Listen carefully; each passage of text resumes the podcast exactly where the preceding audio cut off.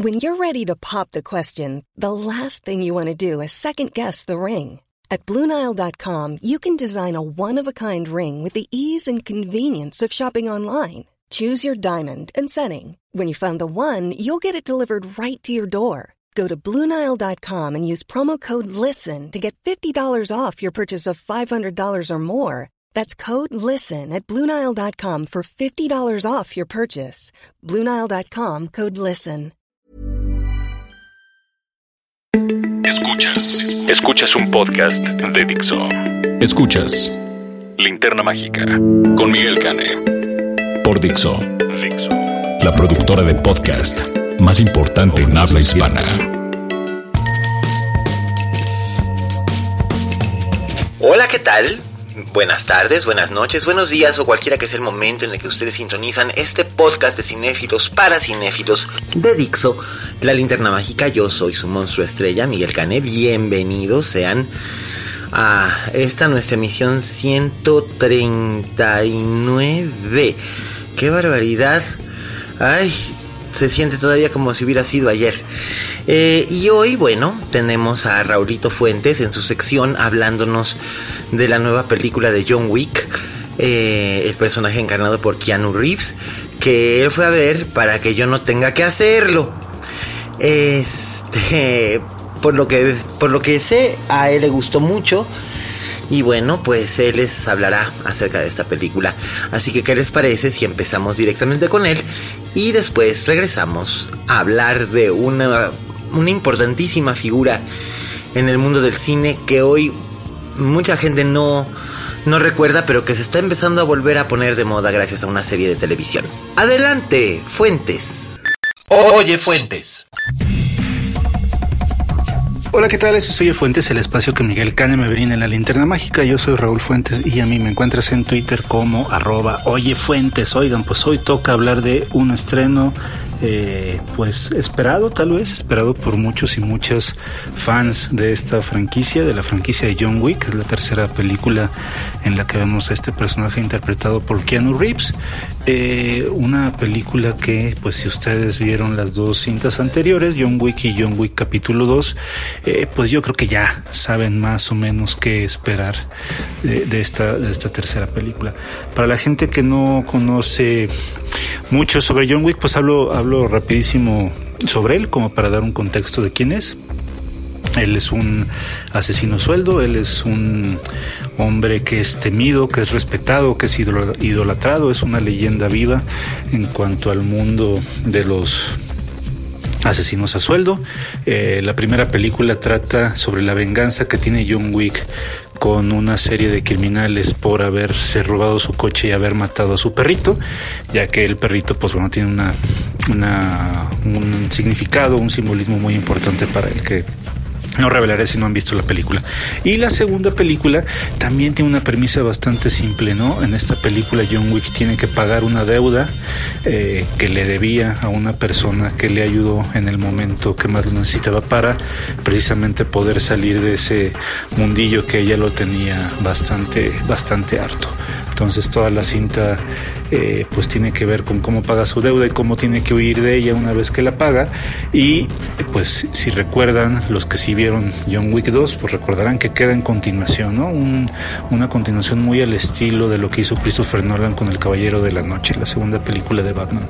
Y pues esta tercera cinta comienza exactamente donde se quedó la segunda, que es, pues John Wick tiene una hora, digamos que le da Winston, que es el personaje que interpreta Ian McShane, tiene una hora para escapar de pues sus posibles, ¿qué, digo posibles? Pues de toda la gente que, que lo quiere matar. Su cabeza ahora está, eh, ahora vale 14 millones de dólares y toda la gente que quiera eh, eso pues tiene que, tiene que matar a John Wick. Entonces, pues esa es la premisa, ¿no? John Wick está huyendo, está eh, viendo de qué manera va a poder eh, sobrellevar esta esta eh, pues esta pena que tiene no este esta esta misión que hay sobre sobre él y pues salir avante ya saben que pues estas películas que son de premisa muy simple, están cargadas de una coreografía súper estética en todo lo que tiene que ver con, con peleas a, puño limpio, peleas con cuchillos, peleas con espadas. Eh, secuencias larguísimas llenas de disparos, con bazucas, con pistolas, con todo lo que sea un arma de fuego.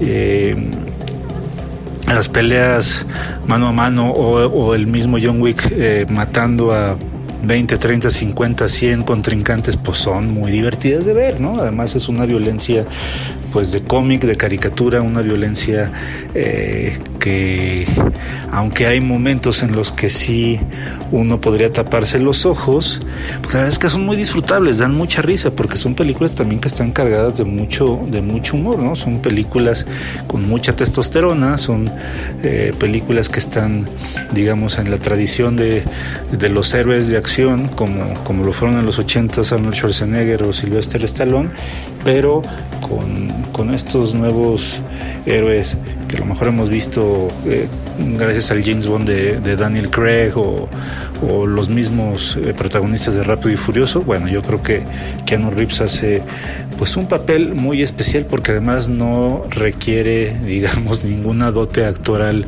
eh, pues extraordinaria. Lo cierto es que pues el papel que hace John Wick, Keanu Reeves, pues, no, no creo que le genere mucho, mucho esfuerzo.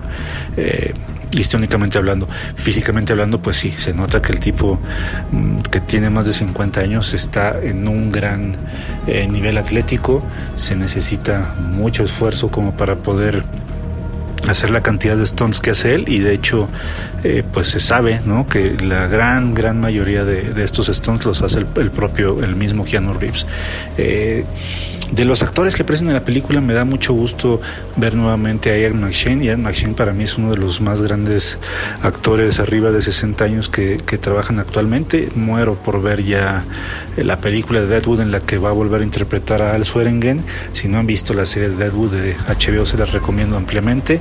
Me gusta también que esté nuevamente Lance Reddick, que es este actor que siempre lo vemos como muy eh, alejado, digamos, de los reflectores.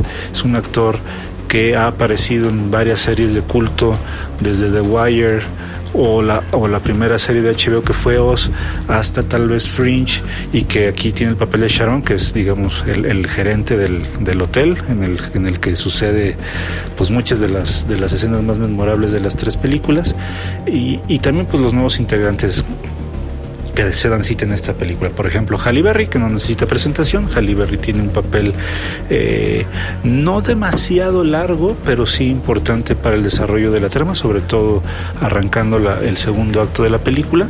Y déjenme decirles que estoy yo fascinado de ver a Mark Dacascos en un papel importante en una película de acción eh, hollywoodense y comercial. Mark Dacascos pues es un actor que tiene años y años y años saliendo en películas de bajo presupuesto, siempre eh, como en estos papeles como de villano, eh, demostrando que tiene todavía una gran, pues gran contenido para poder pelear, ¿no? Junto, como, como les dije sobre Keanu Reeves, pues lo cierto es que Marda Casco siempre ha sabido pelear. A, mí me parece que Mark es como, como una versión eh, región 4 de, de, lo que fue Van Damme en su época de oro, ¿no? Es un actor que a lo mejor recuerdan por ser uno de los protagonistas de Doble Dragón, esta película basada en un videojuego junto con Scott Wolf, aquel muchacho protagonista de Party of Five, y muchas otras películas de, bajo presupuesto en las que él da su valía como, como un pues un gran actor para ese tipo de cintas. Y aquí la verdad es que el, el personaje que interpreta a Marda Cascos de villano pues me parece que es el villano, si no el mejor de los tres villanos que hemos visto en estas películas, sí al menos el que tiene, el que tiene más carisma y el que es más gracioso y el que creo que mejor cae, eh, sin caer necesariamente en una caricatura ñaca ñaca que es también muy común de este tipo de cintas. Creo que eh, en ese sentido van a disfrutar muchísimo el papel que interpreta Marda Cascos.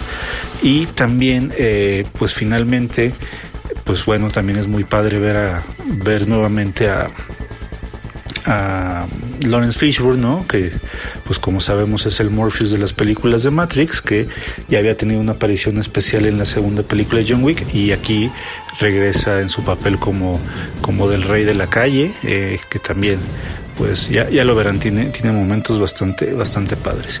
En general creo que es una película que no se quebró la cabeza en contar una historia demasiado rebuscada. Creo que lo que aquí está, en donde está la mira es precisamente en que estas escenas de acción no se sientan repetidas o repetitivas como, como ha sucedido a lo mejor en otras franquicias de, de mucha acción.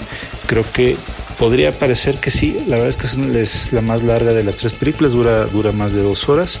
Y tal vez haya secuencias que se sientan un poquito ya canzonas, pero creo que en general es una gran opción para pasar el fin de semana viendo esta película en compañía de alguien que sí le guste este género, porque la verdad es que si, si son de las personas que odian este tipo de, género en la que hay muertos, eh, de las maneras más sanguinarias posibles, pues es, pues es, probable que sí, que no, que no la pasen bien. Pero si son grandes fans como yo de esta franquicia de John Wick, pues eh, que sepan que creo yo que la franquicia goza de, de estupenda salud y que la mesa está servida, la, la mesa está puesta para que si le va bien a la película sigan habiendo más, más cintas de, de John Wick. Habrá que ver también si el, si el propio Keanu Reeves eh, la agarra como la ha agarrado Tom Cruise en, su franquicia de Misión Imposible y que siga haciendo películas hasta que ya se canse o esté demasiado viejito para, para seguir repartiendo golpes. Entonces, pues bueno, si ustedes ya la vieron,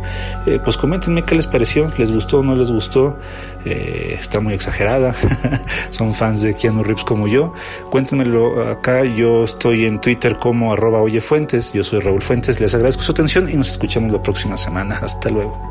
Escuchas. Escuchas. Linterna mágica. Fixo. Gracias, Raulín. Y bueno, pues ahora yo les voy a hablar de una figura que hizo realmente poco cine. Eh, como director, quiero decir, y es como director que realmente eh, se convirtió en un, en un auténtico eh, fenómeno. Fue director de teatro, fue actor, fue bailarín, fue coreógrafo. Pero en realidad como director solamente dirigió una, dos, tres, cuatro, cinco películas. Solo hizo cinco películas en su carrera como director.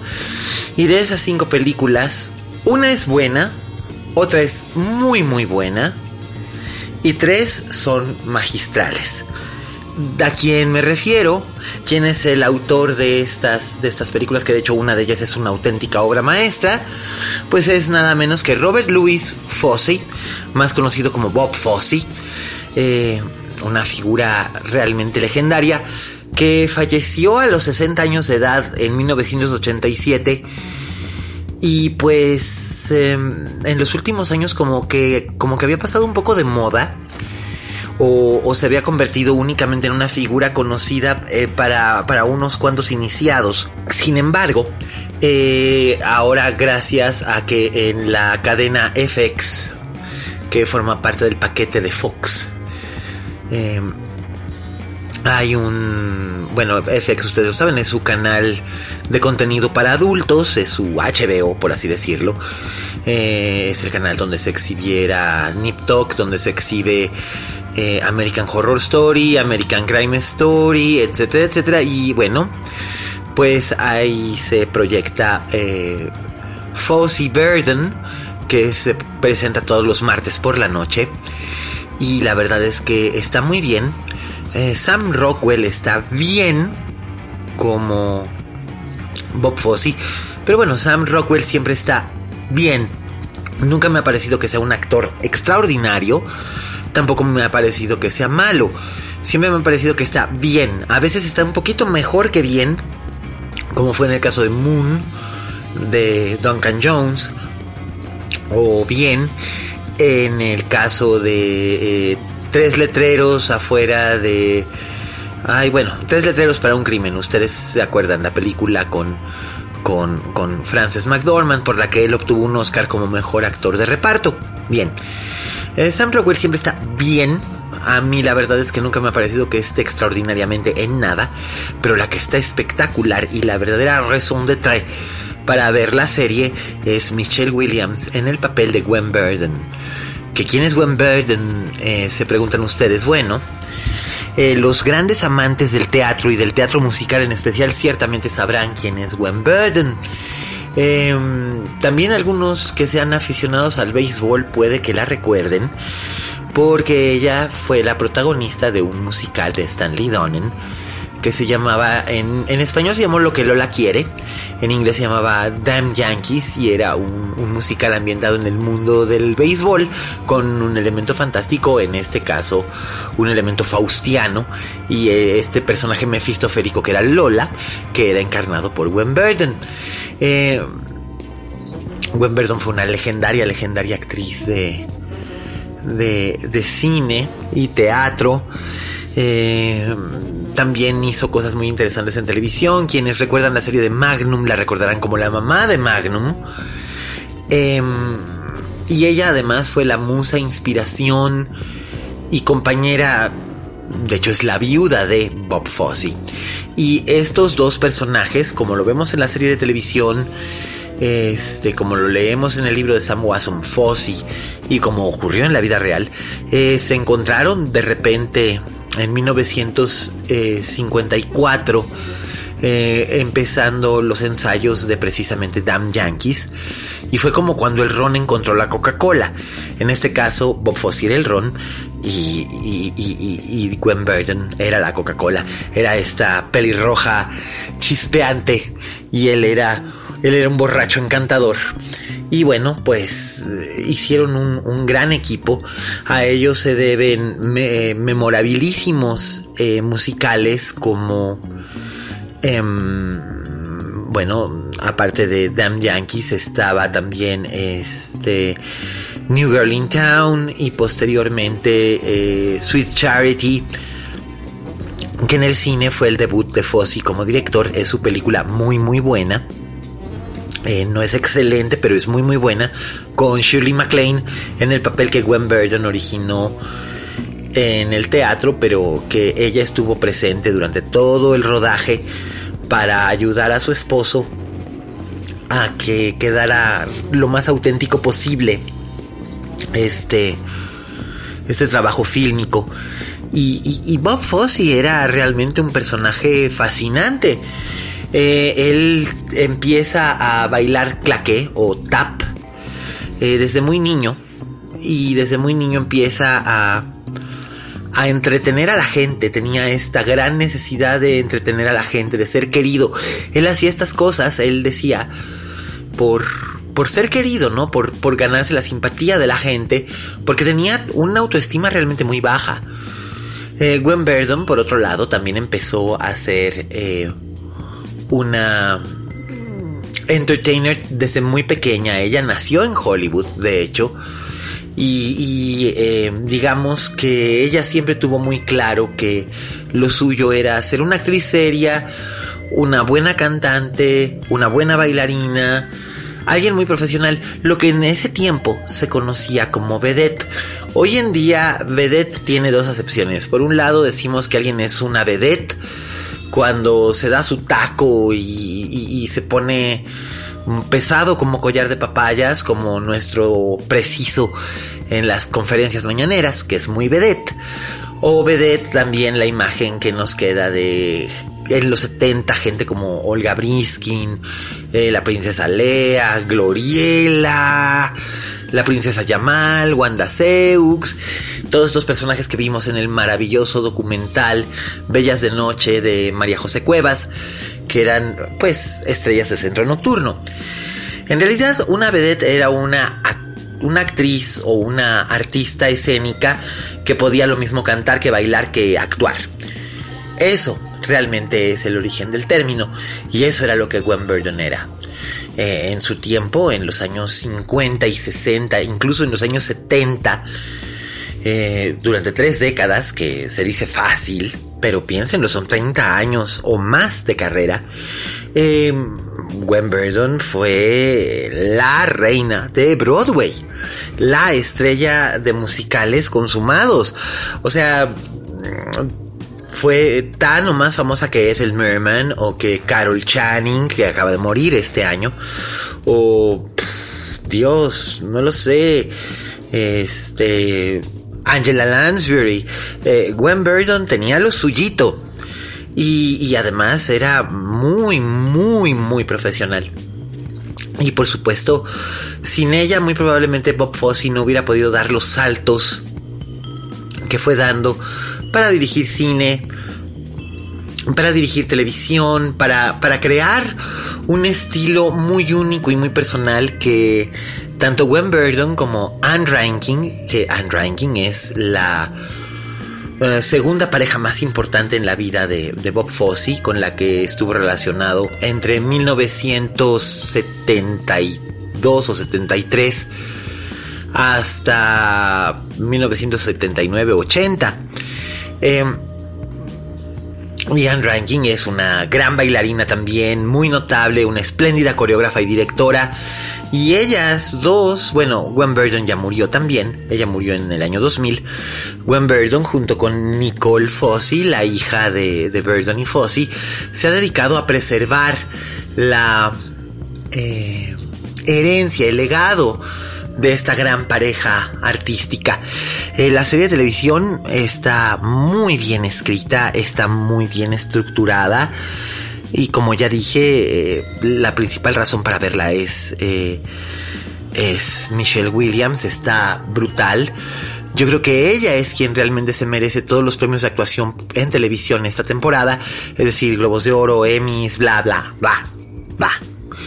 Eh, más que Emilia Clarke que todo el mundo decía, ay, que le den todos los premios por, por Game of Thrones. Pero si ustedes han estado viendo los últimos capítulos de The Game of Thrones, que por cierto termina este domingo, saben de lo que les estoy hablando y saben que por supuesto eh, no tiene razón de ser semejante petición. Y conste que me estoy portando muy bien y estoy siendo muy educado y no estoy diciendo que Emilia Clarke ha estado actuando como mierda, haciendo un papel que de repente se convirtió mierda en una serie que ha acabado siendo una mierda. Pero... Eh, volviendo tanto a Bob Fosse como a, como a Fosse Burden, eh, Bob Fosse, eh, como cineasta, nos, nos otorgó filmes maravillosos como eh, Sweet Charity, Dulce Caridad, que por cierto, este verano aparece en Estados Unidos en la compañía Kino. Presentan una restauración en 4K del corte original de que son más de 150 minutos de la película que la verdad no tuvo éxito en el momento en el que se estrenó hace 50 años, pero ha sido revalorada tanto por admiradores como por cineastas. Y entonces pues hubo mucho trabajo para poderla restaurar y la película es una verdadera joya, así que en cuanto puedan échenle, un guante a ese, a ese eh, Blu-ray porque va a estar bellísimo. Eh, de veras. O sea, es como una carta a Santa Claus ese, ese Blu-ray para los que admiramos a Bob Fosse y a esa película en particular. Por otro lado, también fue el director de la famosísima Cabaret con Liza Minnelli y Joel Grey y Michael York y Helmut Grimm y Marisa Berenson y Helmut Berger. Una cinta que mezclaba tanto el musical de Kanderiev como eh, los escritos de Christopher Isherwood y tenía, tiene hasta la fecha una identidad completamente propia.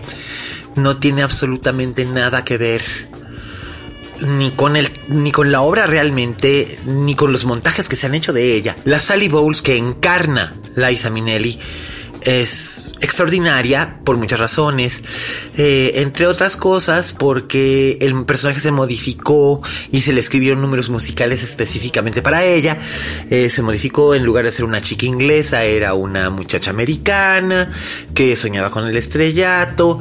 Eh, se le quitaron algunos elementos que, que tenía en la obra, se le agregaron otros y la verdad es que Liza Minnelli hizo el mejor trabajo de su vida y por eso obtuvo un Oscar a mejor actriz en el, en el año 72, bueno, por el año 72, en el año 73, mientras que este nuestro estimado y fino amigo Bob Fosse ganó el Oscar a mejor director por encima de Francis Ford Coppola. Y digo nada más no ganó mejor película del año porque El Padrino es no quiero decir que es una película superior pero fue más grande. Eh, Posteriormente, eh, Fossi dirige un film muy especial con eh, Dustin Hoffman y Valerie Perrin llamado Lenny, inspirada en la vida, milagros, decadencia y muerte de Lenny Bruce, el comediante de stand-up más famoso de su época, el padre del stand-up moderno, de hecho. Eh, un hombre con severos problemas emocionales, con un enorme corazón, eh, con muchas adicciones, alguien en quien eh, Fossi se veía muy reflejado. La película filmada completamente en blanco y negro, eh, estrenada en 1974, fue un shock. La gente se quedó muy sorprendida. Vamos, Dulce Caridad no le había ido muy bien porque era un musical muy largo y la verdad es que no es un musical muy bueno. Lo mejor de Dulce Caridad, en efecto, son los números coreográficos creados por Fossi. Pero bueno, estaba Cabaret, que es magistral. Y, entonces como que eh, la gente esperaba otro tipo de musical y en realidad este es un filme muy serio, muy oscuro, muy amargo y extrañamente muy bello. Eh, yo disfruté enormemente eh, la primera vez que vi Lenny eh, y, la he vuelto a ver varias veces y la sigo disfrutando muchísimo cada vez que la veo. Le encuentro nuevos detalles, cosas muy fossi y, la verdad es que me gusta mucho, eh, aun si no es un filme musical. Después de hacer Lenny, Fossi regresa al teatro y dirige a Gwen Verdon y a Chita Rivera ambas leyendas broadwayanas en Chicago, en la primera puesta en escena del musical que posteriormente se convertiría en la película ganadora del Oscar a la mejor película del año 2002. Eh, a mí personalmente siempre me pareció que ese Oscar era un poco una exageración, pero bueno. El caso es que eh, en esa primera puesta en escena de, de Chicago, pues eh, Gwen Verdon hacía el papel de Roxy Hart y Chita Rivera el de Bill McKelly. Y las dos estaban, según cuentan los cronistas de esa época, extraordinarias. Eh, la, obra duró 936 funciones, eh, prácticamente dos años en escena. Y Fosse tenía la idea de hacer, obviamente, la película de Chicago. La venta de los derechos lo hizo un hombre rico. Pero, este, pues le ganó la calaca. Pero ahorita, ahorita vamos a eso. Eh, y después viene su, gran obra maestra que es All That Jazz. Eh, es un filme semi-autobiográfico, semi-musical, semi-dramático, semi-cómico pero todos esos semis se juntan para hacer un gran total. Eh, es un película no, no, no, no, que cumple 40 años este año, con Roy Scheider, eh, ustedes lo recuerdan como el comisario de Tiburón, y Jessica Lang, muy joven, haciendo una especie como de interpretación de alguien que podría ser la muerte o no, y, números musicales formidables. Eh, empieza con una, con una versión increíble y muy al natural de On Broadway, interpretada por George Benson. Y después, bueno, se va por todos lados explorando la psique de un personaje interpretado por, por Scheider que se llama Joe Gideon, que es un alter ego muy a duras penas disimulado del propio Bob Fosse, por supuesto. Y este, y, pues con él eh, va explorando tanto su pasado como su presente. Está, por supuesto, hay alusiones muy claras y específicas a su relación con Gwen Burden, a cómo finalmente después de tantas infidelidades, porque él le fue tremendamente infiel a Gwen Burden, para él, eh, él era compulsivamente infiel, donde ella era ortodoxamente fiel. Entonces, eh, nunca se divorciaron, pero tuvieron que separarse. Llegaron a un punto después de 15 o 16 años juntos, eh, en que ella ya no pudo más y entonces pues muy cordialmente le mostró la puerta y se, este, se, separaron, pero siguieron siendo colaboradores, siguieron siendo los padres de Nicole y al mismo tiempo también eran muy, muy unidos, muy amigos, con mucho cariño, respeto y admiración mutuos. Y la verdad, eso es algo que distingue, ¿no? A, a esta pareja que pese a no haber podido seguir funcionando como un matrimonio, seguía funcionando en todos los niveles. Eh, eh, Fossi murió eh, en 1987, justo cuando estaba por recibir un homenaje en Washington, D.C.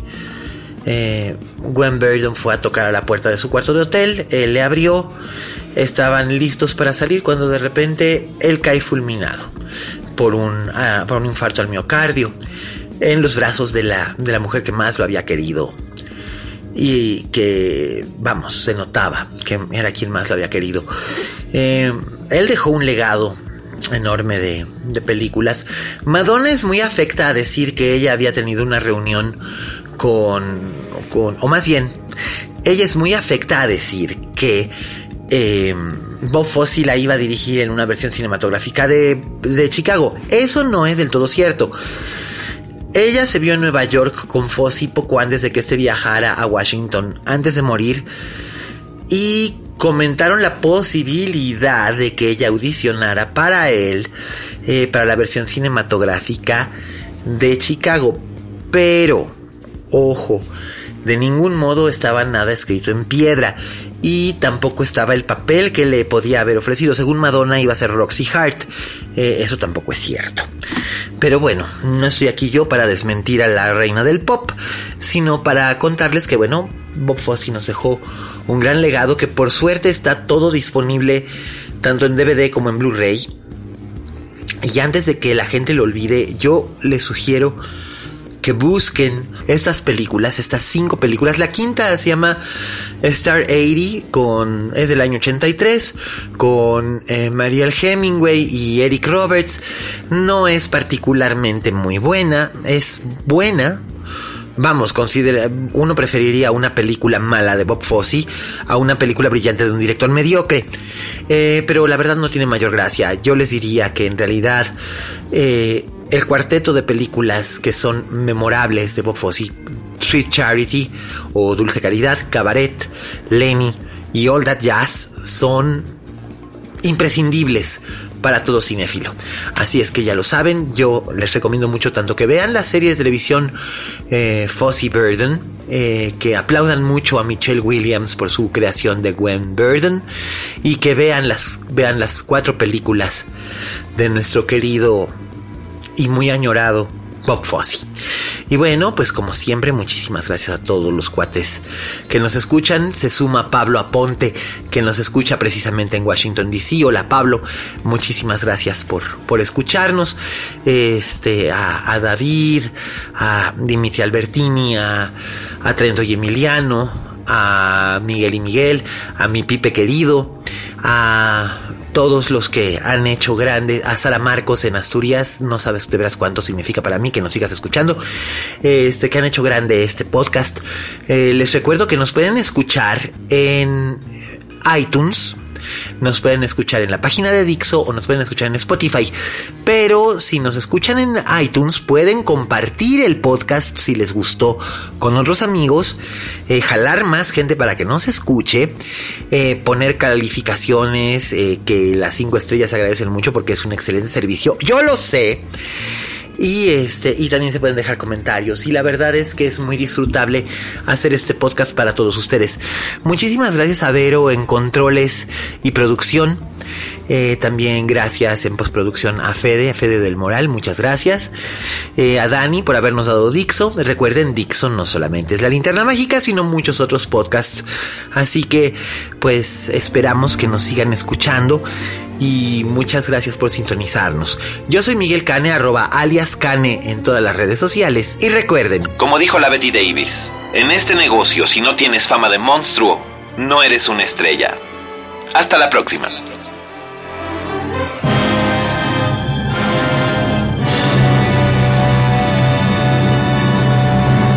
Dixo presentó Linterna Mágica con Miguel Cane.